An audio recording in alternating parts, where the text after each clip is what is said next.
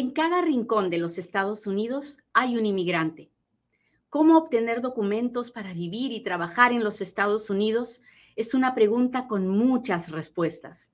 Yo soy Katia Quiroz, abogada de inmigración, y en Inmigrando con Katia encontrarás todas las respuestas. Muy bien, vamos a hablar de inmigración como todos los días. Ah, este es el momento en el que yo le pido a usted que por favor le machuque el botón de compartir y me permita llegar a los inmigrantes que están en los Estados Unidos, sobre todo aquellos que van a escuchar esta noticia acerca de la Florida, Miami, Fort Lauderdale, Tampa, Orlando, en fin, todas las personas que viven o quieren vivir por ahí y se van a asustar con esta noticia, ¿no? Ah, porque, ¿qué es lo que está pasando? Bueno, resulta que la Florida tiene un gobernador, ¿no? Y este gobernador es el que firma las leyes, pero no las hace. Él puede proponer leyes, el Congreso tiene que aprobarlas y luego él las tiene que firmar. Entonces, a él, por llamar la atención, por, por hacer los titulares, que los está haciendo con esta noticia, pues se le ha ocurrido la grandiosa idea de tomar a la inmigración por los cuernos y de limpiar la Florida de inmigrantes indocumentados. ¿Es posible esto? La verdadcita que no lo creo, porque lamentablemente para él, la inmigración es un tema federal, no es un tema estatal. Y legalmente no creo que los estados pueden, por sus pistolas, tomar y hacer leyes para hacer la función del gobierno federal. Eso es lo primero que les voy a decir antes de contarles de qué se trata este plan del el gobernador de Santis. ¿Por qué hace esto el gobernador de Santis? Bueno, la verdad es que él quiere ser el próximo presidente. Entonces, todo esto es parte de su campaña política. Bien o mal, no sé, pero el señor está tratando, es parte de su estrategia para llegar a la presidencia.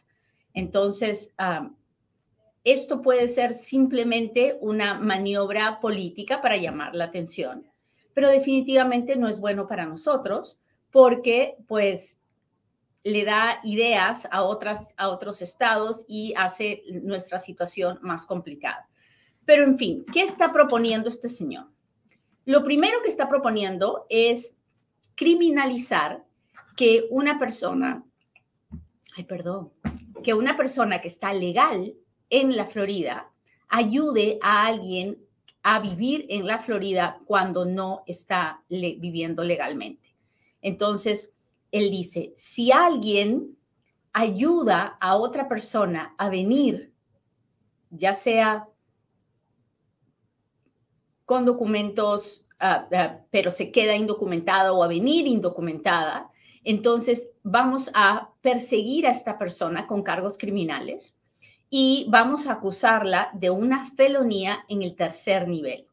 Y una felonía del tercer nivel puede ser castigada con cinco años de cárcel, con cinco años de probatoria y solamente por haber transportado a esa persona de donde sea hasta la Florida.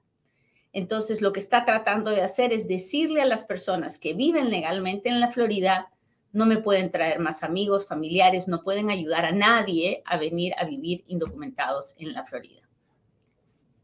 Ahora bien, si esa persona que se quiere ayudar es menor de 18 años, ya no va a ser una felonía del tercer nivel, sino del segundo nivel, de segundo grado. Y eso es mucho más serio. Una felonía del segundo grado puede llegar a ser perseguida hasta con 15 años de prisión y 10 mil dólares de multa. Entonces, su primera intención es decirle a todas las personas que viven en la Florida que van a terminar presas si ayudan a venir a alguien a, a este estado a vivir indocumentadas. ¿Hasta ahí vamos bien?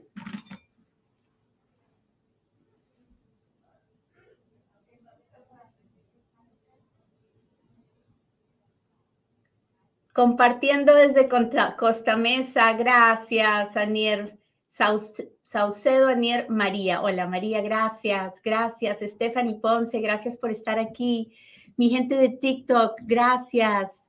A todos los que me mandan los super chats, los super stickers, las etiquetas, los corazones en TikTok, muchas gracias a todos. Me siento muy bendecida de que esté conmigo hoy día aquí.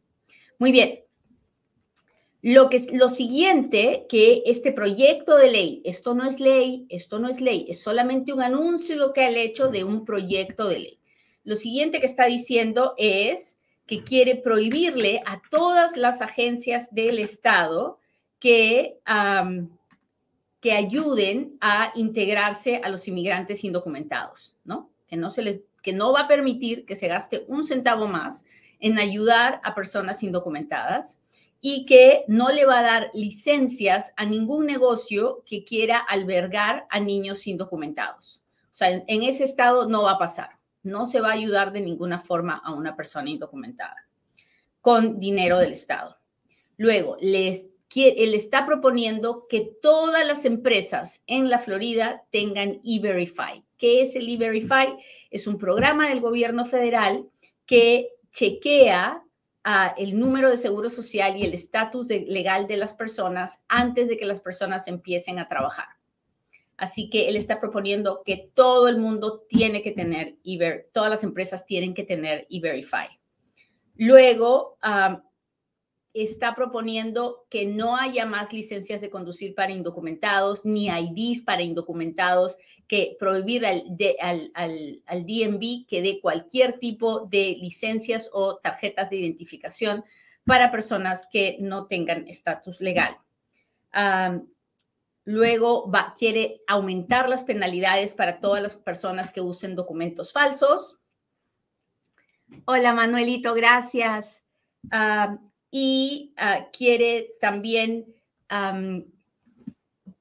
prohibir que los estudiantes indocumentados ah, puedan estudiar, básicamente no, no darles la posibilidad de que paguen como residentes del Estado ah, y, y, de esa forma pues evitar que estudien en las universidades de la Florida y quiere pedirle a la Guardia Nacional que ayude en expulsar a las personas que traten de entrar a la Florida a través de la playa.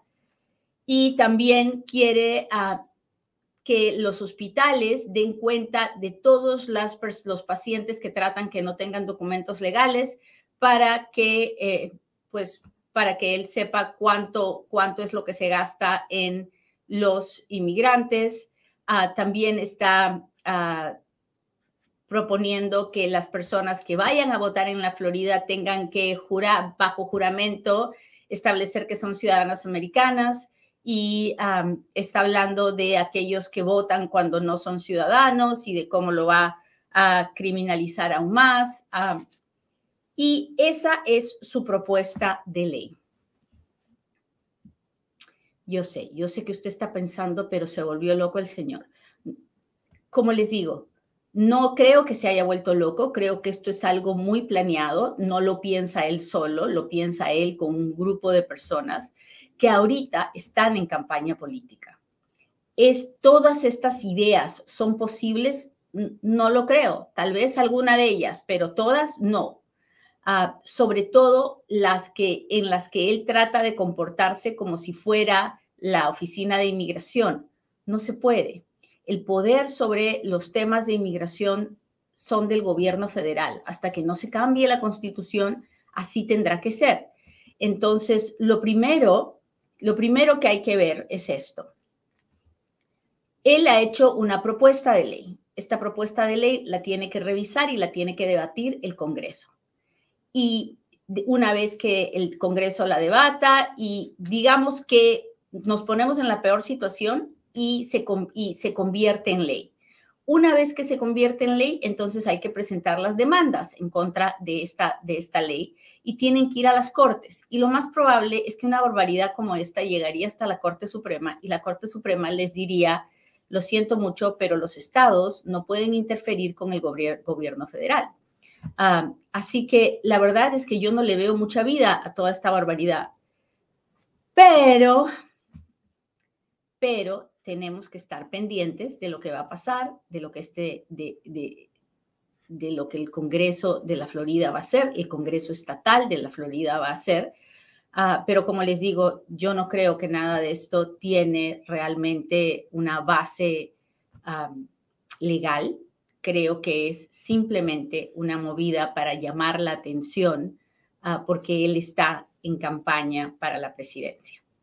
Así que ya le conté lo que está pasando. No creo que sea algo que nos tiene que quitar el sueño, no creo que sea algo que nos tiene que preocupar, creo que es algo que simplemente tenemos que mirar como algo que sucede donde una vez más se utiliza el tema de la inmigración como parte de una campaña política, que no es bueno para nosotros definitivamente, pero que muestra que el sentimiento antimigrante es muy fuerte y que tenemos y que para combatirlo lo único que podemos hacer es lo que sabemos hacer, es trabajar honestamente, a ayudar, cooperar con la, con la comunidad en que vivimos y mostrar la mejor cara que tenemos los inmigrantes, la cara del inmigrante responsable, honesto, trabajador, que solo quiere sacar adelante a sus familias. Muy bien, pues ya les conté lo que está pasando. Ahora sí, le mando todo mi corazón y le pido por favor que me haga sus preguntas porque ahora es cuando Katia responde.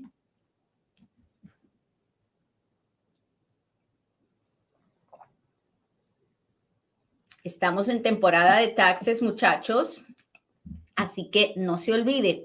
Este fin de semana, si todavía no ha hecho sus taxes, recuerde que hay un lugar donde se hacen los taxes los inmigrantes y sus familias. Se llama Futuro Tax y usted puede llamar desde cualquier parte de los Estados Unidos a Futuro Tax al 702-483-6555 o puede también entrar a la página web de futurotax.com, bajar la aplicación, llenar la información y uno de nuestros representantes le llamará lo más pronto posible. Así que no se olvide, haga sus taxes este fin de semana y si usted es cliente de Futuro Tax, tendrá la oportunidad de hablar conmigo en una reunión especial solamente para la gente de Futuro Tax por ocho meses seguidos, una vez al mes. Muy bien, ya les conté de Futuro Tax. Ahora sí, vamos a leer preguntas.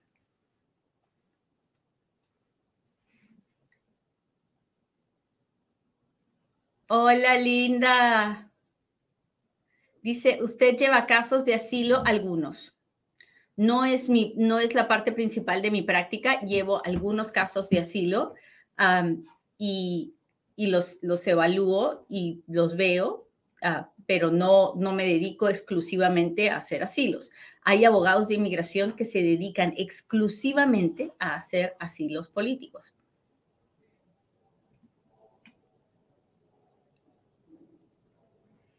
Ah, Beribú dice, ¿cuánto tiempo dura la petición de un familiar inmediato desde el consulado de Gran Bretaña? No lo sé.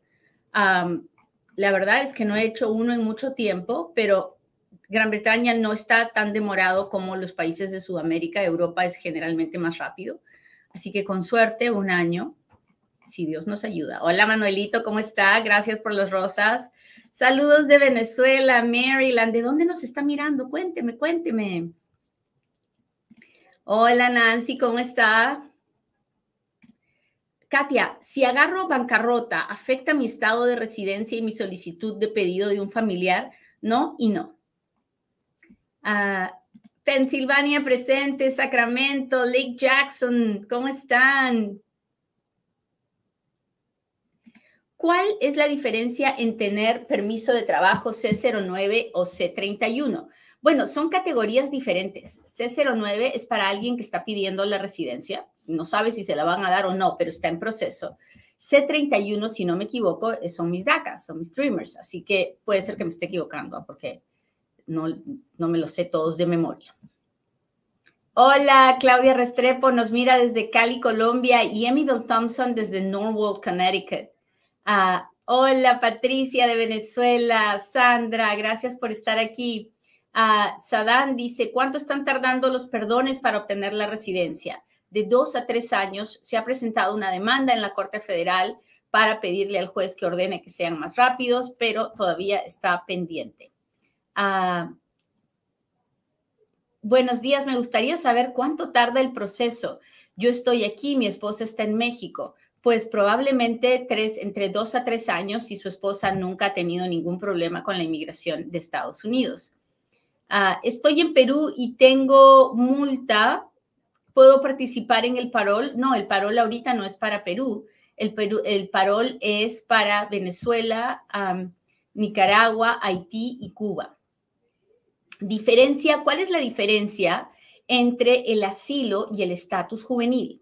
Bueno, para pedir asilo uno tiene que probar que está siendo perseguido por su raza, su religión, su opinión política, su nacionalidad, porque es parte de un grupo especial y su gobierno no lo va a proteger.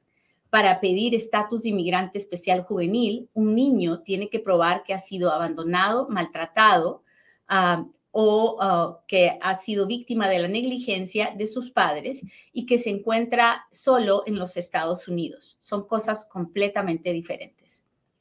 Uh, déjeme ver. ¿Dónde está mi gente de TikTok?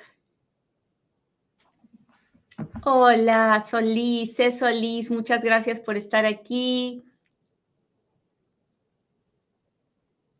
Estoy buscando preguntas en TikTok. Manuelito, muchas gracias por la rosa. Margarita, hola, hola. Gracias, Manuel, muchas gracias. Dali, ay, muchas gracias. Daleisa, muchísimas gracias. Yesenia, buenos días, dice Dalei. Tengo mi última cita con inmigración en junio. Estoy arreglando por mi niña especial. Ay, pues dale, hay que orar mucho. Hay que pedirle a Dios que le conceda al juez la sabiduría para aprobarle su caso de cancelación de deportación y hable con su abogado. prepárese prepárese para que cuando vaya a la corte pueda hacer todo de la manera correcta. Hable bien con su abogado, practique lo que va a pasar ese día, ¿ok? uno no puede ir nomás de su casa a la corte ah, sin, sin haber practicado. Su abogado estoy, tiene que ah, prepararlo para ese día. Hola, Cris, muchas gracias por estar aquí.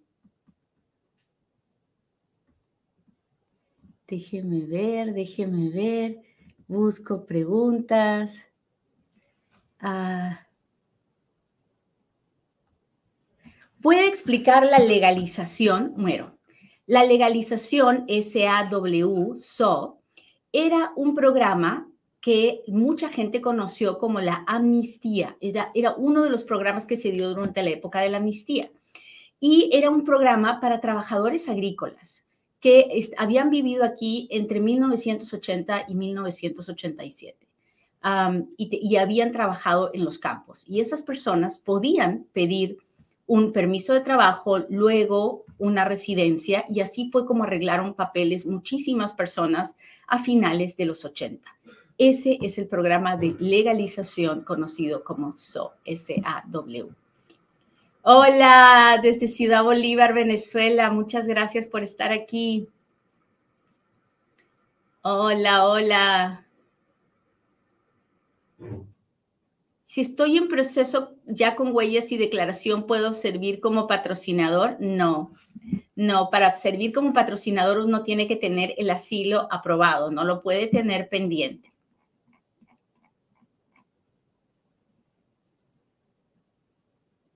¿Dónde puedo hacer preguntas de mis taxes? Tiene que llamar a Futuro Tax 702-483-6555. ¿En qué parte de Estados Unidos está usted, abogada? Yo vivo en Las Vegas. Usted está en Los Ángeles. A todas las personas que están alrededor de los Estados Unidos, yo las puedo ver por Zoom, puedo hablar con ellas por teléfono, Ah, le pido, por favor, aunque yo sé que hay gente que no me escucha y que se viene desde donde está solo para verme aquí en Las Vegas, no tiene que viajar hasta Las Vegas para verme. A mí me preocupa mucho, sobre todo cuando las personas no tienen papeles que anden moviéndose distancias tan largas. Ah, yo lo puedo ver por el Zoom, que es igualito, igualito, igualito. ¿Cómo puedo inmigrar bajo SO? No se puede, eso era algo de los ochentas, no, ahora eso ya no existe. Ah. Hola Marisa, muchas gracias.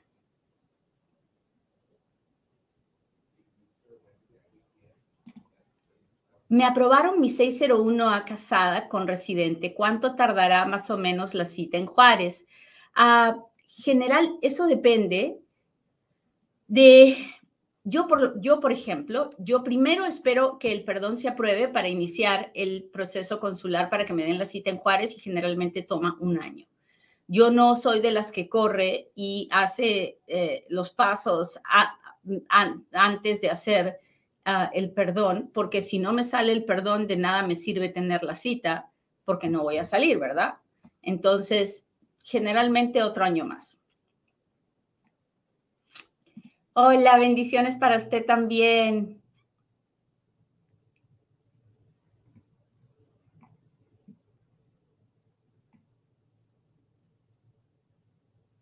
¿Me perjudica mi residencia o el pedido a un familiar si hago una bancarrota? No lo creo. Ah. Abogada, ¿puede un indocumentado dar la firma de referencia que conoce a una persona? Las cartas ah, de, apoyo las puede dar una persona indocumentada como una persona con papeles. Mientras no sea una carta de garantía financiera o de sostenimiento, no hay problema. Las cartas de garantía financiera o sostenimiento solo la puede dar alguien que es ciudadano o residente. Muy bien, muchas gracias por haberme acompañado hoy día, muchachos. Acuérdense que llegue el fin de semana, haga sus taxes con Futuro Tax y con el favor de Dios nos veremos pronto en otro Inmigrando con Katia. Bye.